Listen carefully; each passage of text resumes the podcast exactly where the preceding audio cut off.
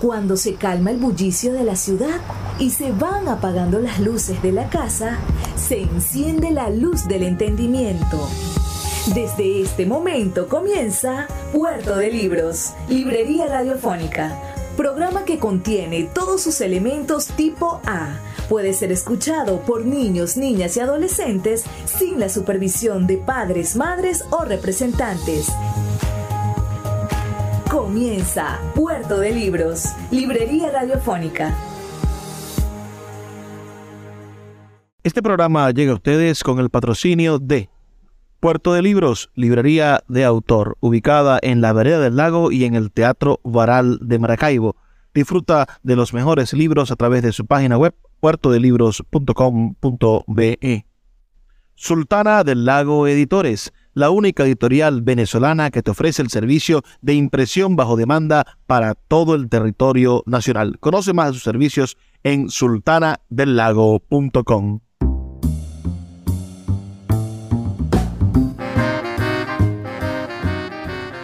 Bienvenidos a Puerto de Libros, Librería Radiofónica. Les habla Luis Peroso Cervantes, quien todas las noches tiene el inmenso placer de compartir con ustedes a través de la Red Nacional de Emisoras Radio Fe y Alegría, 23 emisoras conectadas para llegar a sus hogares con buenos libros.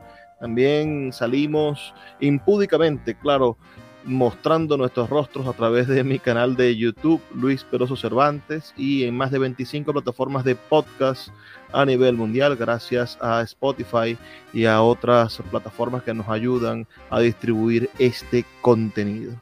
De todas maneras, ustedes pueden enviarnos un mensaje de texto al 0424 672 3597 diciéndonos de qué parte del país nos escuchan. La noche de hoy volvemos con uno de nuestros temas favoritos en Puerto de Libros, Librería Radiofónica, y es el cine. Tenemos el gusto de tener a un realizador cinematográfico, a un director de cine de nuevo en los micrófonos de este programa y un realizador de cine venezolano que está dando de qué hablar. Me han dicho que ya se agotaron las entradas de la proyección de su película que se va a estar proyectando, valga la redundancia, fuera de Venezuela. Su estreno va a ser en. va a tener un estreno internacional en los próximos días, en el mes de julio. Estaremos hablando sobre todo esto, sobre el mundo del cine venezolano, sobre el cine como empresa. Estaremos conversando también sobre cuáles son las inquietudes de alguien que ha sido primero camarógrafo estuvo hasta con la National Geographic, así que los venezolanos dando ejemplos de constancia, de talento y dedicación. Pero se preguntarán ustedes con quién estamos conversando. Bueno, vamos a darle la oportunidad a Miguel Ángel Ferrer que se presente aquí ante ustedes y les envío un saludo a toda la audiencia de Puerto de Libros, Librería Radiofónica a través de la Red Nacional de Emisoras Radio Fe y Alegría. Muchas gracias, muchas gracias por, tenerme aquí, por estar aquí con ustedes. Eh, un gran honor y, sí, em, muy honrado de, poder eh, hablar de esta película y del cine, del cine venezolano, del cine venezolano como materia internacional y de, bueno, del futuro, del futuro que, del cual estoy muy entusiasmado. Miguel Ángel, ese, ese Ferrer de dónde proviene, porque aquí en el Zulia, yo, yo y mi audiencia lo sabe, grabo en el Zulia y sabemos también que, se extiende esta red de emisoras desde Paraguaypoa hasta, hasta la Amazonas venezolana eh, y hasta Tucupitas. Pero aquí en el Zulia hay mucho Ferrer. ¿Tienes familia? ¿Tienes sangre zuliana? Puede ser, puede ser. Bueno, el Ferrer viene de, de Galicia. Mi padre es de Galicia. Y, o sea, mi historia es un poquito eh, mezclada, interesante, como muchos venezolanos. Mi padre es de Galicia y, mi madre es cubana. Eh, los dos emigraron a Venezuela eh, porque, bueno, Venezuela era y bueno, sigue siendo en, en, muchos sentidos un paraíso, pero bueno, en esa época era una fuerza económica eh, increíble y bueno, mi padre y su familia emigraron como muchos, muchos extranjeros a Venezuela, mi madre cubana también, primero se fue a los Estados Unidos, después eh, a Venezuela, se enamoró de Venezuela, cuando fue a visitar a un primo, se enamoró del Ávila, de Caracas. Y después de la universidad dijo, no, me voy para allá. Y, y bueno, se vino a vivir para, para, Caracas. Y bueno, de ahí viene el, el, Ferrer. Y entonces yo nací, fui criado en Venezuela, pero siempre me preguntan, ¿de dónde eres? Pues, o sea, ¿qué, qué, qué, cómo te identificas? Y yo siempre, por supuesto, le digo que soy venezolano, aunque, aunque viví nada más 13 años en el país. Eh, siempre, siempre he sido venezolano y lo seguiré siendo. O sea, de nacimiento venezolano con sangre gallega y con sangre cubana. Correcto. ¿Cómo, cómo, cómo se, cómo, ¿Qué se comía en las navidades en tu, en tu casa? ¿Cómo eran esas navidades? Eran mixtas, eran, era, era, esa fue la gran fortuna de, tener esta mezcla de cultura, que, bueno, se comían hallacas, por supuesto, eh, pero también se comía empanada gallega, se comía eh, tarta de Santiago, se comía eh, yuca frita. Entonces es una mezcla interesante y no solo eh, gastronómicamente, sino también culturalmente, en todo, religiosamente. Y, y, bueno, por eso es que yo creo que mi paladar es un poco variado. Eh, aunque mi plato el plato famoso que hago en Los Ángeles son mis arepas. O sea, todavía no, no, no he perfeccionado el, los platos gallegos, pero, pero, pero por ahí vamos. Y, y, sí, eh, fueron muy variadas esas navidades. Naces en el año 1984. Uh -huh. La generación de los 80 de los venezolanos es quizás una de las más sufridas. Es una cosa que yo sostengo porque nos tocó crecer, yo nací en el 89, nos tocó crecer en, nuestra infancia y primera adolescencia en los años 90, llamada la década perdida de Latinoamérica, así la llaman los historiadores y economistas, porque ningún país creció sustancialmente en todos los años 90, Venezuela no fue la excepción, fue un país lleno de crisis, protestas y desequilibrios, golpes de Estado, podemos imaginar la historia de Venezuela de los años 90. Y después nos tocó ser adultos en el inicio del, de, ese siglo, de, de, este milenio, que tuvo el crack inmobiliario del 2008, que también, bueno, arruinó a medio planeta. Entonces, nos ha tocado crecer en unos momentos de crisis. Uh, la, la, la, crisis para, para latinoamericanos parece ser algo común, ¿no? Es decir, vivimos en crisis pero, pero a nosotros, a nuestra generación, como que nos tocó la cucharada completa de la crisis. Es decir, no, eh, estos son los de la crisis, estos son los que van a, a, a padecerla, a vivirla, a progresarla. Pero háblame de, de, esa, de esos recuerdos tuyos, es decir, intentemos transformar los periodos de crisis en periodos de aprendizaje, ¿no? Como ese, ese, no sé si es muy cierto eso de que crisis es oportunidad en, en, chino o en japonés, ya no, ya no sé qué es lo que dice la cultura popular, pero ¿qué, ¿qué, recuerdos tienes tú de esos años que viviste en Venezuela y de la situación política o de la situación país? ¿Qué, qué aprendizaje tuviste de los 13 o 14 años que viviste en el país? Eh, bueno, mi niñez fue afortunadamente bastante bonita, eh, rodeado de familia. Eh, mis padres éramos clase, clase media, eh, pero tuve, tuve la fortuna de, de, tener buenos amigos en un buen entorno. mi única, la única cosa que cuando me fui, yo me fui del país, nos fuimos del país en el 96, en 1996. Entonces, y cuando me fui, fue de repente, no fue, mm, no fue avisado. Yo, no, eh, se supone que íbamos a ir de vacaciones, nos íbamos a ir de vacaciones y bueno, me dieron las noticias que, bueno, que no regresábamos. Eh, tenía 13 años y bueno, fue un impacto, pues, brutal. Eh, fue, me acuerdo hasta el, como si fuese ayer, eh, el llamar a mi mejor amigo y a mi primo y decirles, y ellos como que boquiabierta, no sabían qué hacer, llamarlos y por supuesto el teléfono pegado a la pared, eh, no había Instagram, Facebook, el internet casi no existía en, en, en ¿sabes? En, como existe ahora. Y mmm, yo pensé, bueno, perdí a mis amigos, perdí mi país, perdí mis raíces, perdí todo, toda mi cultura. Y, y, fue un impacto muy, muy grande. Y yo creo que por eso fue que subconscientemente mi mente como que concretó todas esas eh, experiencias que tuve, todas esas, eh, sí, todos esos recuerdos y los, los, los, hizo muy vivos, los trajo muy presentes. Y por eso yo me acuerdo de cosas de mi niñez que mis amigos que vivieron en Venezuela por 25, 30 años no se acuerdan y siempre me dicen, ¿cómo te acuerdas de eso? ¿Con qué memoria tienes? Y yo creo que es por eso, es porque subconscientemente la identidad, mi identidad se quiere, se quiso concretar siendo venezolano. Desde, desde ir a Higuerote, a Puerto Francés, y pescar en un peñero hasta arrear ganado en Apure. Em, esas pequeñas experiencias, pero también me faltó mucho. ¿no? Nunca fui a Cierto Ángel, nunca fui a Mérida, em, y me faltó mucho ver eh, el país que tanto amo.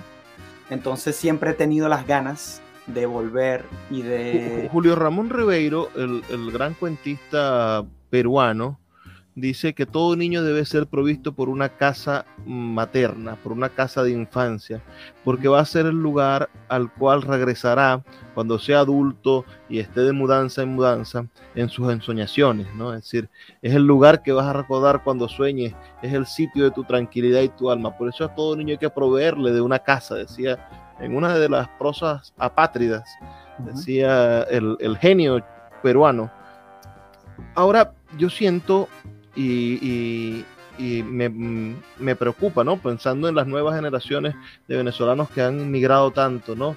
El, cruce por el Darién, por ejemplo, estadísticamente, no eran tantos venezolanos que salían de Venezuela, sino venezolanos que estaban en Perú, venezolanos que estaban en Ecuador, venezolanos que ya habían empezado un movimiento y que lo que decidieron fue seguirse moviendo. Y supongo que algo así le pasó a tus padres, ¿no? Ellos venían de, de, moverse y cambiarse a, supongo, Estados Unidos, no me, me, corregirá si no es cierto, ah, fue solamente un, una estación más en ese, en ese río o, en esa navegación infinita de la migración, de estar eh, quizá huyendo, imagino, tu padre de, del franquismo, tu mamá posiblemente del régimen cubano, Ah, por, por, la edad en la que, el año en que naciste, ¿no? Eh, entonces, pero para ti fue como la primera migración, como la, la, la, primera, el, y recibir esa herencia. Todo eso estará en tu cinematografía, pero me lo dices al regresar, porque tenemos que escuchar los mensajes de Radio Fe y Alegría. Son dos minutos apenas donde los amigos de Radio Fe y Alegría nos muestran todo lo que hacen por el país. Y ya volvemos con más de Puerto de Libros, Librería Radiofónica, en esta entrevista con Miguel Ángel Ferrer. Puerto de Libros, Librería Radiofónica, tu canal diario para encontrar nuevos libros. Con el poeta Luis Peroso Cervantes. Síguenos en arroba Librería Radio. This episode is brought to you by Shopify. Whether you're selling a little or a lot. Shopify helps you do your thing, however you cha-ching. From the launch your online shop stage, all the way to the we just hit a million orders stage. No matter what stage you're in, Shopify's there to help you grow. Sign up for a $1 per month trial period at shopify.com slash special offer, all lowercase. That's shopify.com slash special offer. El poeta Luis Peroso Cervantes le acompaña en Puerto de Libros, Librería Radiofónica, por Radio Fe y Alegría, con todas las voces.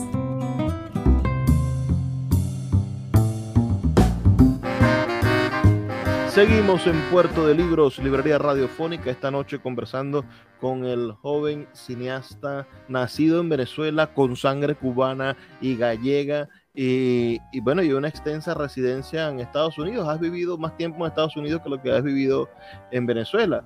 Entonces también tienes, también podríamos decir que, que eres de alguna manera norteamericano o de ese mundo tan interesante que, que, será Norteamérica. Dentro de 100 años Norteamérica va a ser el país con más hispanohablantes.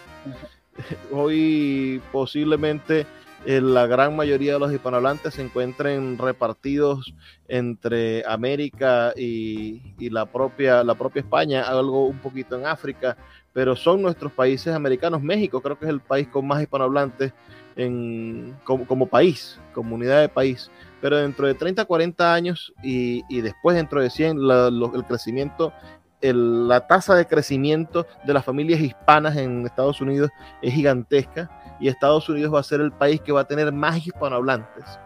Además, porque a diferencia de, de las inmigraciones chinas o la migración vietnamita que fue gigante en los años 70 o, la, o, o, esa serie de migraciones que ha ido recibiendo por oleadas Norteamérica a la familia latina, latinoamericana que se ha asentado, tiene un arraigo cultural lingüístico y los, las descendencias, es decir, dos o tres generaciones todavía hablan español y, espero que, se mantenga de esa manera.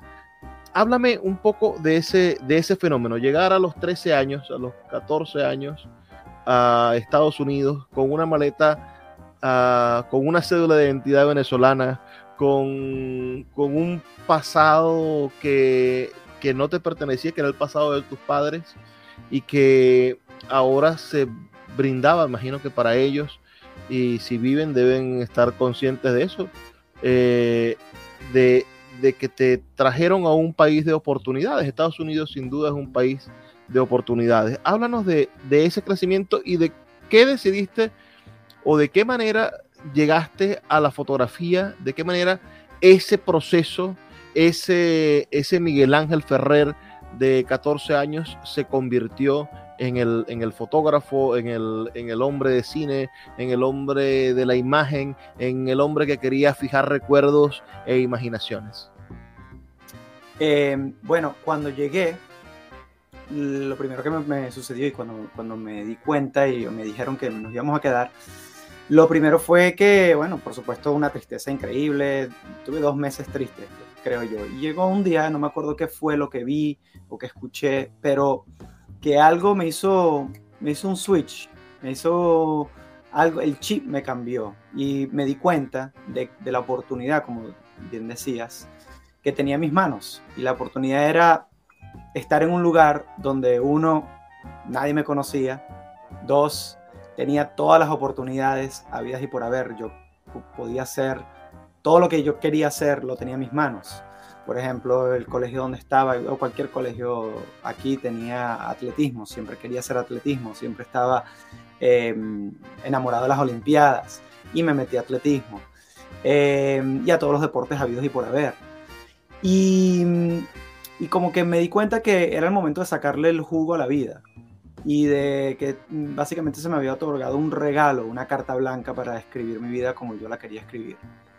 Em, y fue una realización como de un, switch que, me, que, sucedió inmediatamente una mañana, me acuerdo de la mañana, y ya cuando fue al colegio era una persona distinta. Em, y hablando y de cine, mi papá siempre tenía una cámara encima, siempre estaba siempre estaba grabando eh, los viajes, él cuando fue a Amazonas, cuando fue a, a Canaima, cuando fue a la Gran Sabana, y siempre traía esas aventuras grabadas en su Betacam, era un Betacam grande. Y mi mamá también fue, bailar, fue bailarina de ballet y de zarzuela y de flamenco cuando era joven, entonces las artes siempre estaban como ahí metidos en mi, en mi vida, aunque ellos ya eran empresarios y, trabajaban para compañías grandes en Caracas. Y entonces, esa curiosidad, ellos siempre me llevaban a, las películas, siempre me acuerdo el día en que vi Jurassic Park en el CCTT, em, como si fuese ayer, y me acuerdo volver a la casa y pensar en los Velociraptors y, estar tan asombrado con todo. Y bueno, ese, esa, esa curiosidad siempre, siempre me, me estaba maquinando la cabeza. Cuando en el colegio me, me pedían un proyecto, ya sea de Valencia, de España, alguna exposición en, PowerPoint o en, un tipo de exposición normal, yo siempre le pedía a los, profesores si podía hacer un video. Entonces les pichaba una historia, una idea, y agarraba a mis amigos, me decían que sí, agarraba a mis amigos y hacía toda una película alrededor de la exposición que, se había, que, hacer, que había que hacerse de Valencia, de España o de cualquier tópico, de cualquier, de cualquier cosa. Siempre era una película y después yo la proyectaba como mi, nuestra exposición.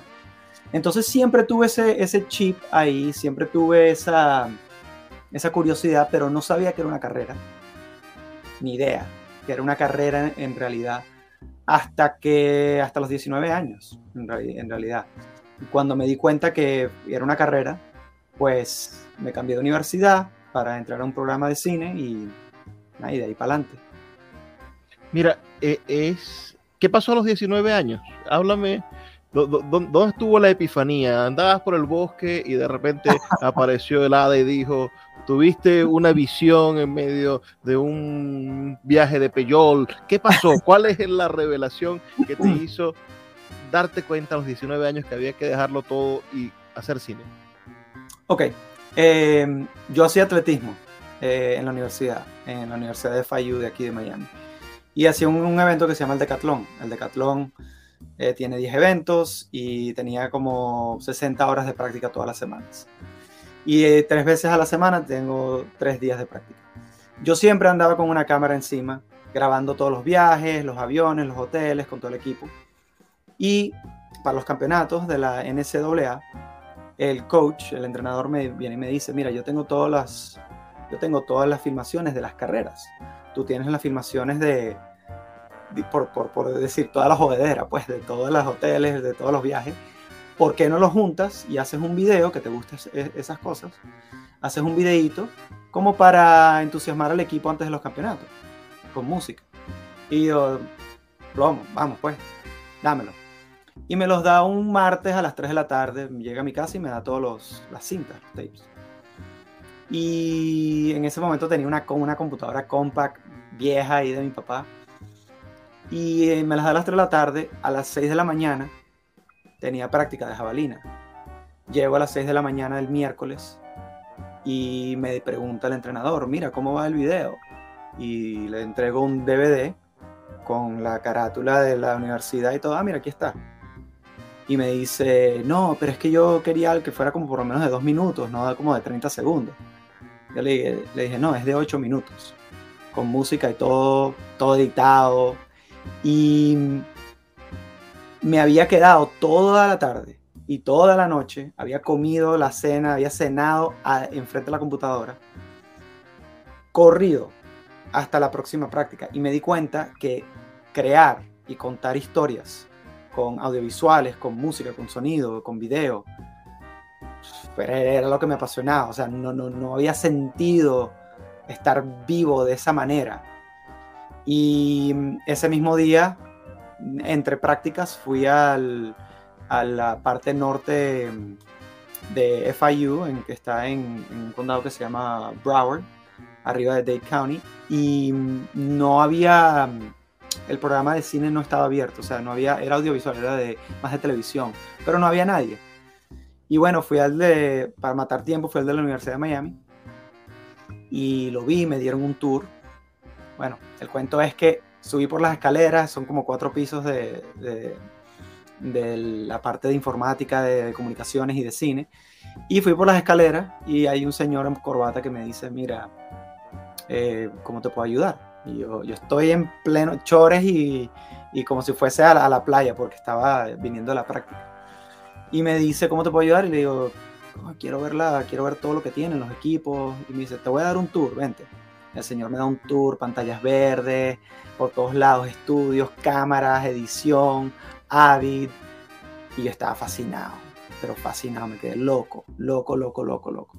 Y llegué esa noche a, a la casa y le digo a mis padres, mira, quiero estudiar cine en la Universidad de Miami.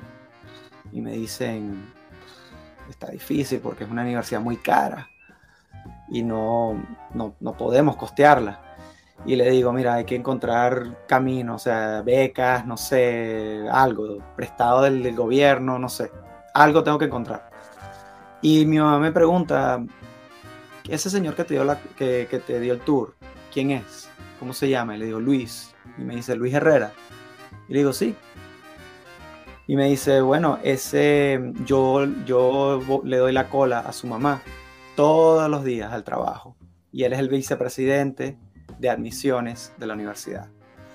Entonces volví a la oficina del señor Luis Herrera y bueno, junto a las notas que tenía, las buenas notas, me, hizo un paquete, un combo de becas y eso, y, pude entrar a la Universidad de Miami a estudiar cine. Em, y pudimos costearlo porque no tuve que pagar casi nada, fui extremadamente afortunado. Y, y bueno, la lección de, o la moraleja de eso es que pude haber tomado el ascensor, porque subí por las escaleras y conocí a ese señor, pero pude haber tomado el ascensor y es como que ha habido tantos momentos así en mi vida que se han alineado. Y... en, Venezuela regularmente los ascensores están malos. bueno, pues, siempre. Mira, eh, eh, la otra cosa que me parece curioso es que estabas en medio del, mundo de los deportes y fue el propio mundo de los deportes el que te llevó al mundo audiovisual. Tu primer trabajo fue con National Geographic, un trabajo sobre la esclavitud explícanos, bueno, ¿qué, te tocó hacer allí? ya habías empezado a estudiar cine. Eh, ¿qué, qué, se siente trabajar con National Geographic, la, empresa más grande del mundo de, periodismo de aventura e histórico? Bueno, fue un gran honor, un tremendo honor.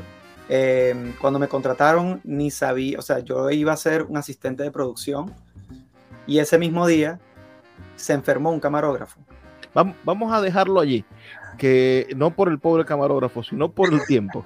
Vamos a hacer una pausa de dos minutos para escuchar los mensajes de Radio Fe y Alegría y nos cuentas ese primer día o ese momento en el cual un camarógrafo, un joven venezolano, bueno, empezó a trabajar con National Geographic, que es el primer paso profesional para una carrera que te ha llevado a trabajar con las productoras de, televisión más importantes de Estados Unidos, a producir cortometrajes premiados en, diferentes espacios y, bueno, trabajar hasta con HBO. Así que hoy estamos conversando con un venezolano que les pido que anoten su nombre.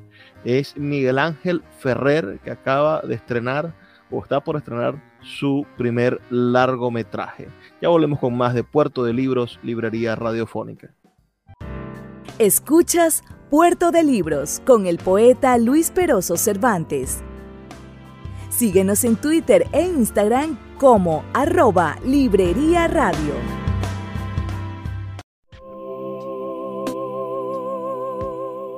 Si te gusta nuestro programa, puedes apoyarlo con un pequeño aporte mensual de 2 dólares. Un acto de micromecenazgo puede mantener en línea nuestro programa a través de nuestras plataformas virtuales y de la Red Nacional de Emisoras Radio Fe y Alegría. Sé parte de la manera en la que transformamos la realidad y el pensamiento a través de la literatura. Apóyanos para seguir llevando a tus hogares Puerto de Libros, Librería Radiofónica. Más información al 0424 672 3597. Puerto de Libros, Librería de Autor. Siete años siendo la librería virtual más grande de Venezuela, con dos sedes físicas, una en el Teatro Baral de Maracaibo y otra en la Vereda del Lago es un centro cultural dedicado al libro. Proyecciones de cine gratuitas, talleres literarios, formación de nuevos escritores, talleres de teatro y de música. Todo en un espacio dedicado al mundo de los libros y del conocimiento. Síguenos en nuestras redes sociales arroba puerto de libros y compra todos nuestros libros en la página web www.puertodelibros.com .be. Puerto de Libros, la librería que estás buscando. El poeta Luis Peroso Cervantes le acompaña en Puerto de Libros, Librería Radiofónica, por Radio Fe y Alegría, con todas las voces.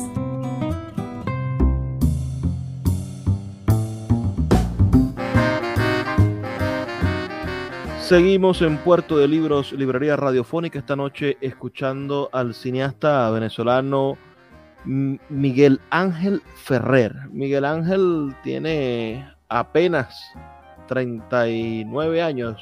Miguel Ángel, ya lo, no, no sé si ya los cumpliste.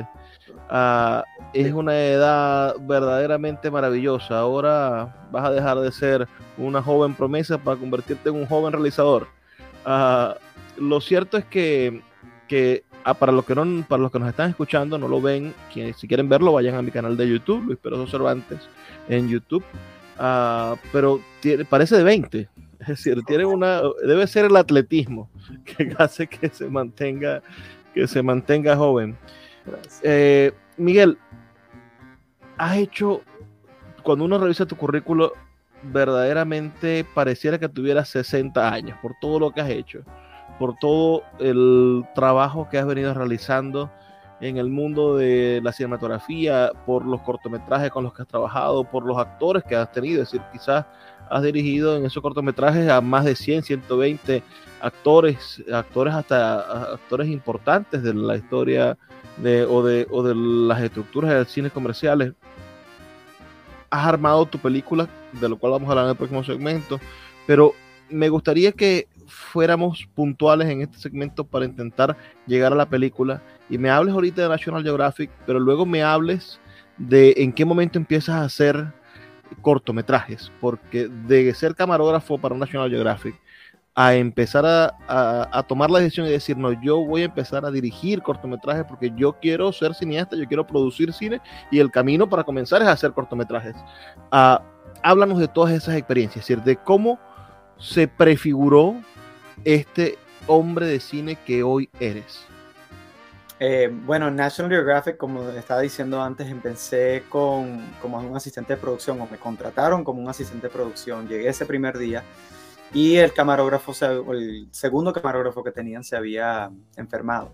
Entonces me preguntaron si yo conocía la cámara y sí conocía la cámara y sí la, sabía utilizar. Entonces me mandaron a, hacer unas tomas en el, en el downtown, en el centro de, de, Los Ángeles. Y cuando estaba haciendo esas tomas, era un edificio gubernamental y yo estaba muy claro de que no se pueden filmar esos, esos edificios. Después del, del 9-11 no se pueden filmar esos edificios sin permiso. Entonces yo cuando me acerco a ese edificio con la cámara, salen los cinco agentes de FBI, de CIA, no sé, de Homeland Security, y me empiezan a hacer preguntas, ¿quién eres? ¿Qué estás haciendo? ¿Eres de Venezuela? Eh, ¿Dónde es tu papá? Me traen a uno que habla español. Y estoy solo, estoy completamente solo. Y bueno, al fin me, me dejan en paz porque ven que no estoy haciendo nada malo. Y la directora del documental eh, después me pregunta qué te dijeron, qué te pasó, les eché todo el cuento.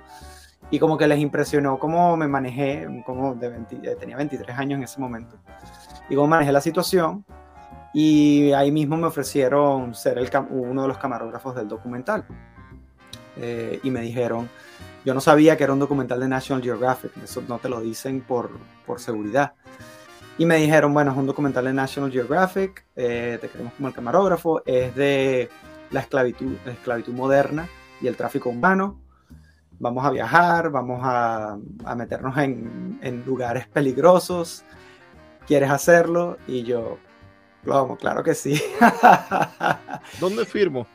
Exacto, exacto, exacto. Y bueno, y, y lo hice más porque es la empresa de National Geographic y era un gran honor hacerlo y yo sabía que eso me iba a poder dar una llave para hacer lo que yo quería hacer. ¿Y qué es lo que quería hacer? Eh, cine narrativo y televisión y historias narrativas. ¿Y por qué National Geographic si no quería hacer, eh, hacer documentales? Porque yo sabía que en cualquier entrevista o cualquier conversación, cuando alguien me preguntara, ¿qué haces o qué estás haciendo? Yo les digo, soy un camarógrafo de National Geographic. Eso ya es como un, un check, ¿no? Como que dicen, oh, ok, oh, por... yo creo que si conocen a 10 personas, yo creo que no, no va a haber ninguna otra que pueda decir eso. Entonces, usualmente. Entonces, Em, sí, bueno, y National Geographic tiene un récord, creo que de la mayor cantidad de camarógrafos mordidos por tiburones o por, o por cocodrilos. Y lo que hice fue perseguir a un productor ejecutivo que se llama Michael Robin, productor ejecutivo de programas como The Closer, Major Crimes, Resolving House, o sea, un, un duro en, el, en, en, la, en, la, televisión de Hollywood. Y mm, él vio un cortometraje mío que hice en la universidad y me dijo, bueno, aquí tienes mi tarjeta y por favor persígueme porque estoy ocupado, pero quiero reunirme contigo. Y fue un año y medio de perseguirlo. Eh, eh, se lo dijo a la persona equivocada, creo, porque por un año fui y hasta me apareció en tu oficina una vez y todo. Te dieron permiso para perseguirlo. Exacto, exacto, exacto. Se lo dijo a la persona equivocada. Eh, y un año y medio después, le, por fin me reuní con él y me dijo, ¿cómo te puedo ayudar? Y yo tenía 24 años en ese momento. Y le dije, mira, yo te hago el mejor café cubano que tú has probado en toda tu vida. Te lo hago aquí todos los días, pero yo quiero trabajar contigo. Eh, y él se rió porque él, él, conocía, fue a la Universidad de Miami, entonces conocía el, la cultura cubana. Y bueno, en, y me contrató tres meses después en postproducción. No le tuve que hacer el café todos los días, pero sí me llevé mi cafetera y yo hacía mi café. Mira, la postproducción es quizá el trabajo menos, eh, menos divertido de todo el proceso cinematográfico. Es decir, el que está grabando, el que hace el casting, tiene un contacto directo con los artistas, el director de arte, el director de fotografía, tienen un panorama fundamental en el proceso de creación, pero el postproductor es el malo de la película, es el que corta, es el que deja por fuera las escenas, es el que inmudece, es el que dice que cambiarle, hay que doblar a este personaje porque la voz no funcionó. Es decir, termina siendo eh, una pieza fundamental para que quede la calidad. Es decir, e, es el verdadero control de calidad cinematográfico, pero es el malo para todos. Todo el mundo está bravo con el postproductor. ¿Cómo, cómo viviste esa experiencia de hacer postproducción? E imagino de qué manera ese trabajo de hacer postproducción logró agudizar tu visión como director. Bueno, eso fue un, el gran regalo de Mike Robin. Yo quería ser eh, yo le dije, yo quiero ser director, yo quería estar en el set, yo quería estar en la filmación. Y él me puso de coordinador de postproducción. Y yo decía, bueno, pero ¿por qué? Y lo que eso me dio fue una escuela. Porque yo, nosotros en postproducción, nos entregan los guiones desde el primer guion que hay, sin revisiones. Y yo era la persona que cuando ya todo estaba terminado, le entregaba las cintas a Warner Brothers y a la, y a la distribuidora. Yo. Entonces yo veía todo el proceso desde, desde arriba, desde, desde las reuniones de desarrollo hasta la misma filmación, después la edición, porque en la edición es la última vez en, en donde se reescribe el guion. Eh, entonces es, la, es el, el, proceso en el cual ya dices, ok, esto funciona, esto no funciona, y también puedes elevar escenas, elevar actuaciones, con música, con edición. Es la última vez que reescribes el guion. Entonces, sí, eh, puede ser, y, yo lo, lo, tengo esa experiencia ahorita también con los actores de, de, la película, hay escenas que tuvimos que cortar, ya sea por tiempo o porque no estaban funcionando a través de la historia en sí, aunque la escena puede ser muy buena, pero no funciona en, en, en función de la, de la temática de la, de la, historia, entonces hay que quitarla. Eh, el cine es el único género artístico que tiene esa maravillosa estancia que es la postproducción. Uh -huh. Es decir, un director de orquesta no puede hacer postproducción cuando está montando la orquesta y tiene a los 70 músicos de frente. El pintor, después de que derrama el óleo encima del, del cuadro, no puede hacer postproducción. O un simple detalle puede quizás acabar con toda la visión del pintor. Y, el poeta, bueno, después de que publica el libro, puede querer corregirlo, pero ya está publicado. Entonces, hay, hay tantas cosas maravillosas que están en ese cuartico de la postproducción que, la gente que no sabe del arte del cine, bueno, pasa desapercibida. Vamos a hacer la última pausa de este programa y vamos a empezar a hablar de tu película. Siento que se nos quedan tantas cosas por fuera Uh, has tenido, bueno, cortos publicitarios que han salido hasta en el Super Bowl, que es la, el programa o, la, cosa televisiva más vista en el mundo. Y por supuesto me hubiese gustado hablar del cortometraje Culpa, ese cortometraje que compró HBO Max. No sé de qué trata, no sé si se puede ver. Sería interesante que nos dijeras al regreso dónde podemos ver tu trabajo como creador de cortometrajes. Ojalá tengas una página web o tengas un canal de YouTube, algo donde la gente pueda irte a ver para prepararse para un largometraje, porque allí es donde, donde te estás ahorita jugando jugando el, el destino. Imagino la, la, emoción de decir, está listo, bueno, ya tú lo viste, pero presentarlo al mundo, es decir, ahora el trabajo de presentar al mundo el largometraje es sin duda el, el momento en el que uno dice, uno decía cuando niño, yo quiero ser adulto, quiero ser adulto, quiero ser adulto, quiero ser adulto. Y cuando llegan las deudas uno dice, ya soy adulto, tengo que ponerme los pantalones y, seguir adelante. Este es el momento. Con tu película, no le he dicho, hasta, por, por cierto, no he dicho el nombre de la película, anótenlo. Estamos hablando con Miguel Ángel Ferrer y su película que se ha estrenado en este 2023 se llama La sombra del sol. Vamos a una pausa y ya volvemos con más de Puerto de Libros, Librería Radiofónica. Escuchas Puerto de Libros, Librería Radiofónica, por Radio Fe y Alegría, con todas las voces.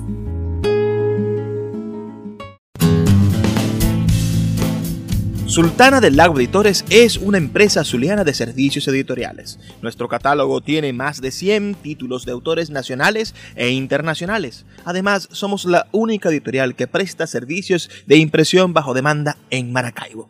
No necesitas invertir en grandes tirajes. Tus lectores pedirán tu libro, nosotros lo imprimiremos y tú obtendrás regalías. Por ello, también editamos internacionalmente en Amazon y Google Play Books. Conoce más en nuestra nueva página web www.sultanadelago.com o siguiéndonos en Instagram como arroba sultana del lago. El poeta Luis Peroso Cervantes le acompaña en Puerto de Libros, Librería Radiofónica, por Radio Fe y Alegría, con todas las voces.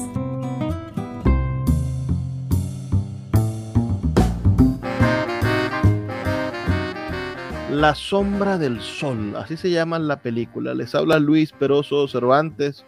Recuerden que estamos aquí todos los días de lunes a viernes de 9 a 10 de la noche por la Red Nacional de Emisoras Radio Fe y Alegría. Esta noche hemos tenido el inmenso placer de conversar con Miguel Ángel Ferrer, que a pesar de tener nombres y apellidos de maracucho, no es maracucho.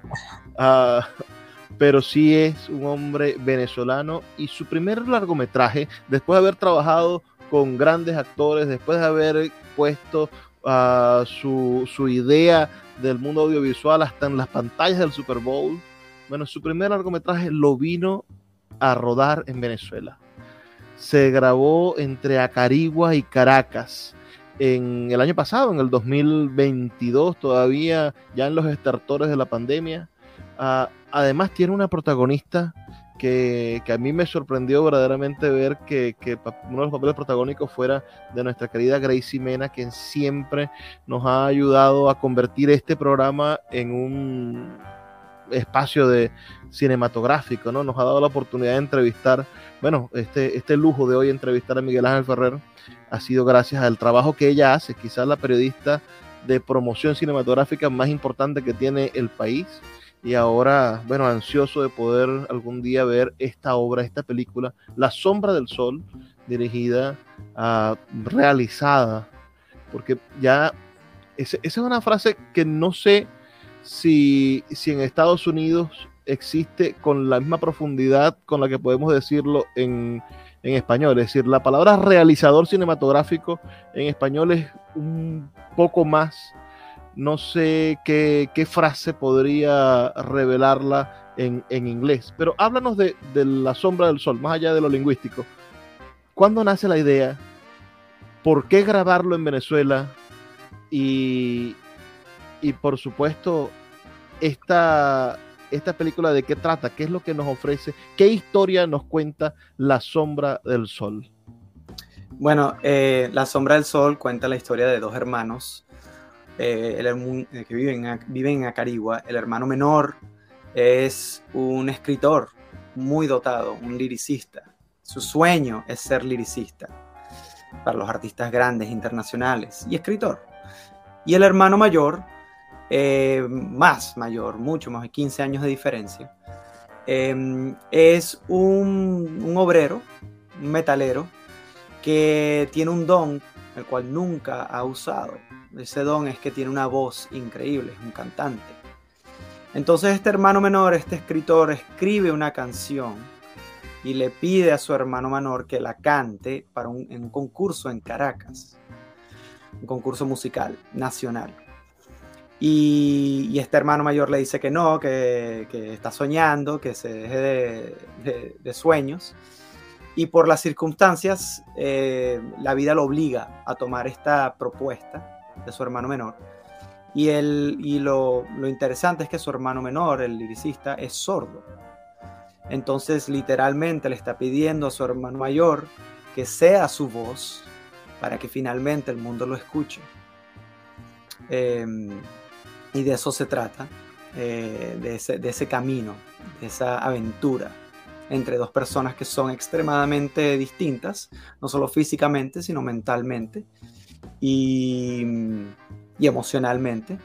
Y se trata mucho de eso, de, de lo que inspiró es mi experiencia de vivir en el exterior por mucho tiempo, tener oportunidades y ver a muchísima gente, estar rodeado de gente que tiene oportunidades que desperdician, eh, dones, oportunidades que desperdician, y tener el otro pie en Venezuela, en Latinoamérica, viendo a personas y viviendo y conviviendo al día a día con personas que darían todo por tener esa misma oportunidad, ese mismo don, y tal vez nunca lo tendrán.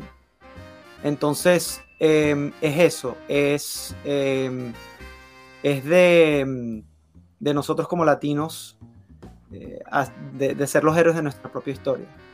Y de ¿Dónde, nació la historia? ¿Quién, quién, quién la es, es decir, ¿cómo, cómo llegó a convertirse en guion?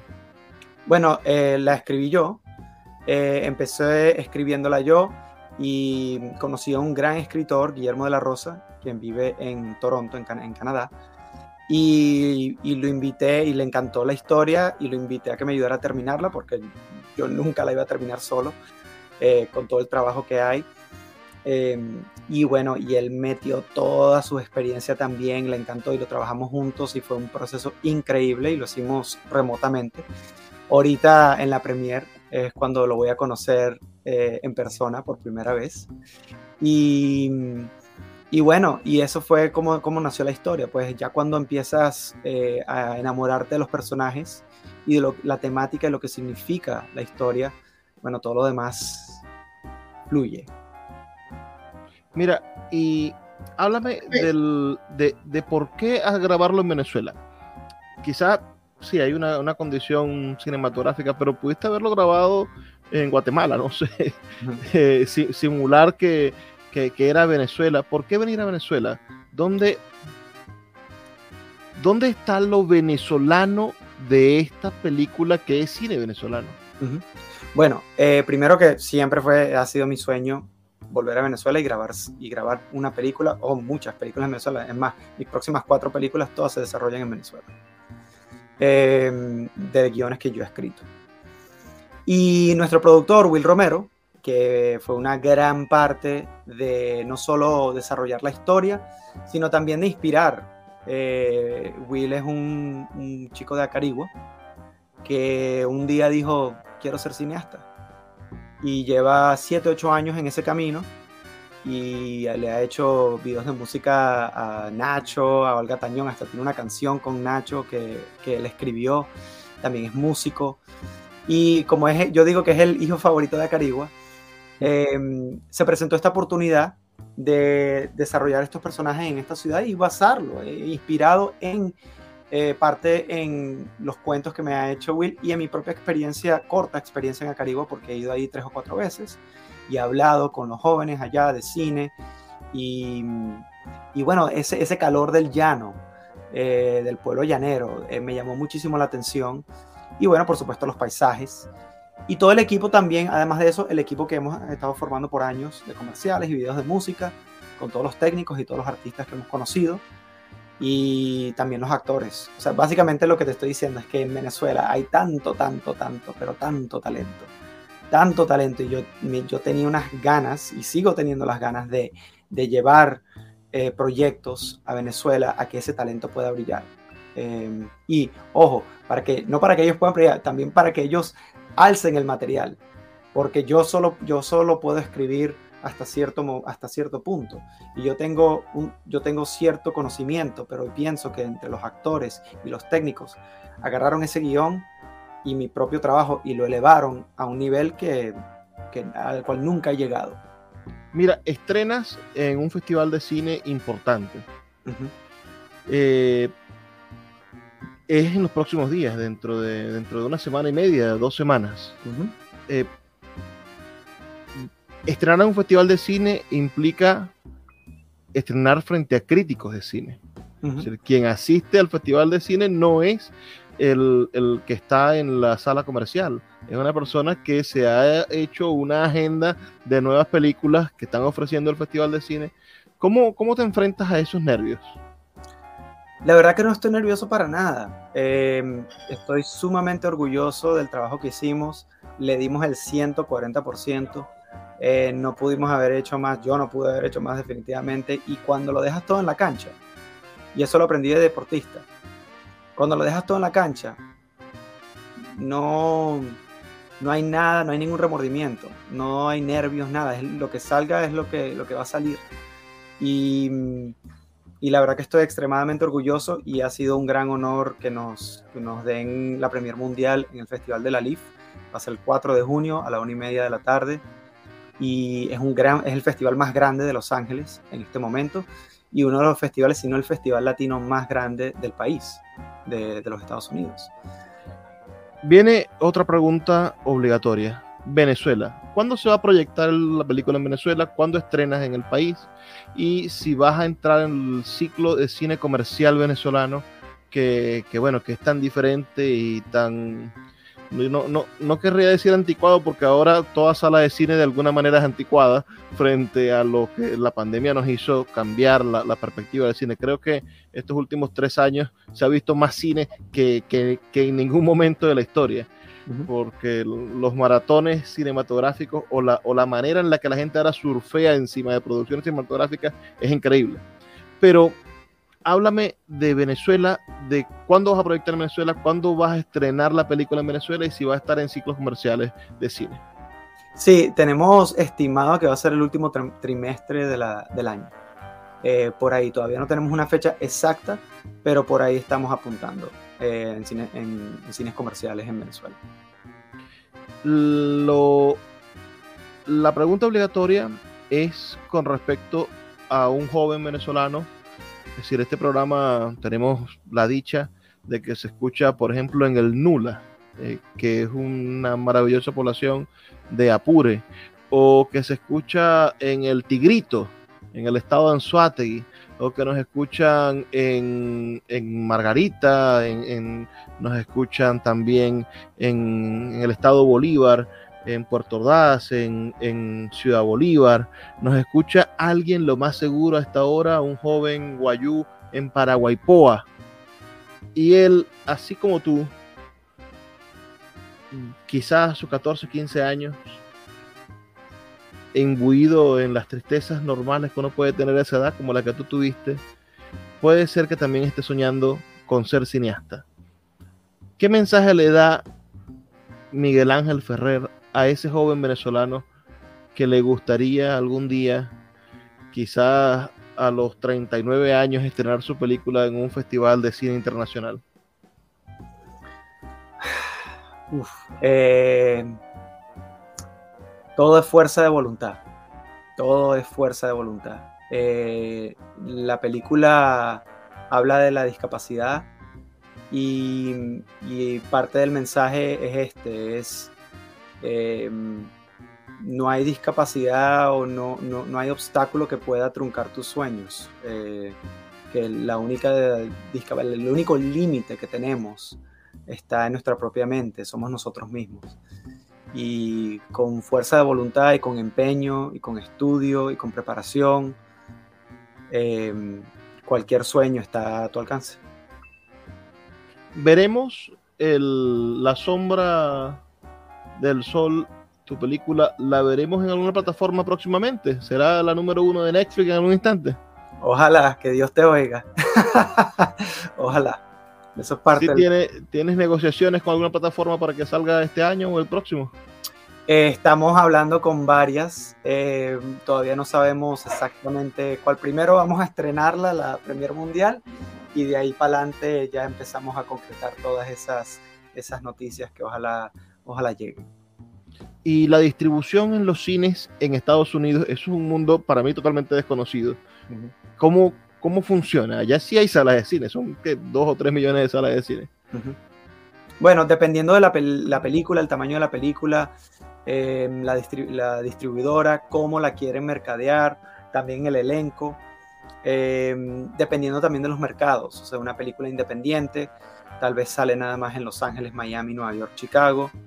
Eh, una película más comercial va a salir con, en un mercado mucho más grande, como esta película es de, de habla español, de habla hispana, eh, tal vez sale en mercados eh, como Texas, eh, Chicago, Los Ángeles y Miami, pero dependiendo de la distribuidora, porque también puede ser una distribuidora como un streamer como Netflix o Amazon, que digan, no, queremos la película para distribución mundial y esto va a salir en nuestra plataforma y en ningún otro lugar eso no significa que no saldrá en cines en Venezuela o en México.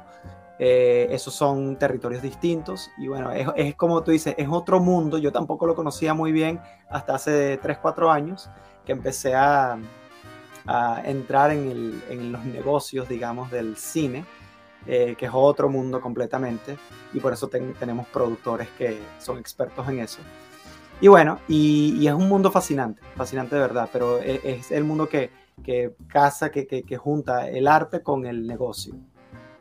Genial. Miguel, nos toca uh, despedirnos.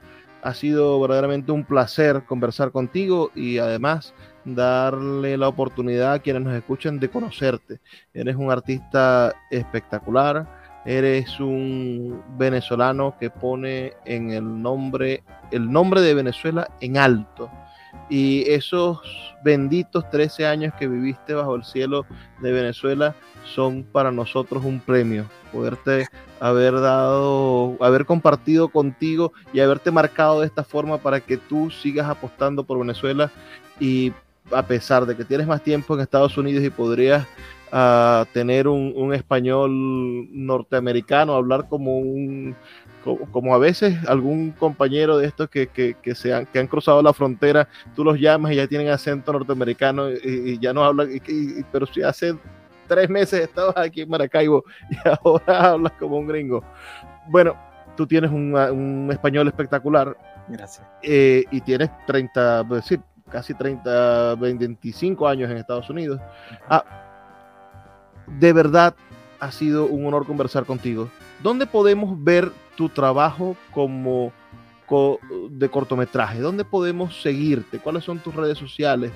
¿Cuál es tu página web? Es decir, ¿de qué manera podemos hacernos seguidores de tu recorrido para no perder la pista de lo que estás haciendo? Todo eh, por mi Instagram es lo, que utilizamos más. Yo, el equipo y yo, eh, el Miguel Ferrer.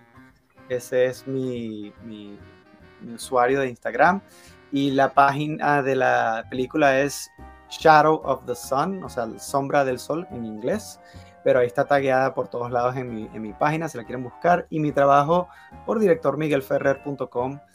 Eh, mis cortometrajes nada más está Culpa en HBO, que se puede ver en HBO Max mundialmente. Los otros no se pueden ver todavía porque son partes de los próximos largometrajes que vamos a hacer. Entonces todavía no están disponibles al público pero, pero muy pronto veremos los nuevos largometrajes, si Dios quiere, eh, con historias venezolanas. Espero con ansias poder ver La Sombra del Sol para escribir una crítica al respecto y a quienes nos escucharon, agradecidos por su audiencia todas las noches a través de la Red Nacional de Emisoras Radio fe y alegría. Son 23 emisoras que nos conectan, que nos hermanan, que cada noche nos permiten hablar sobre cultura. Trabajo para ustedes Luis Peroso Cervantes. Nos escuchamos el día de mañana, pero no sin antes pedirles que por favor sean felices, lean poesía.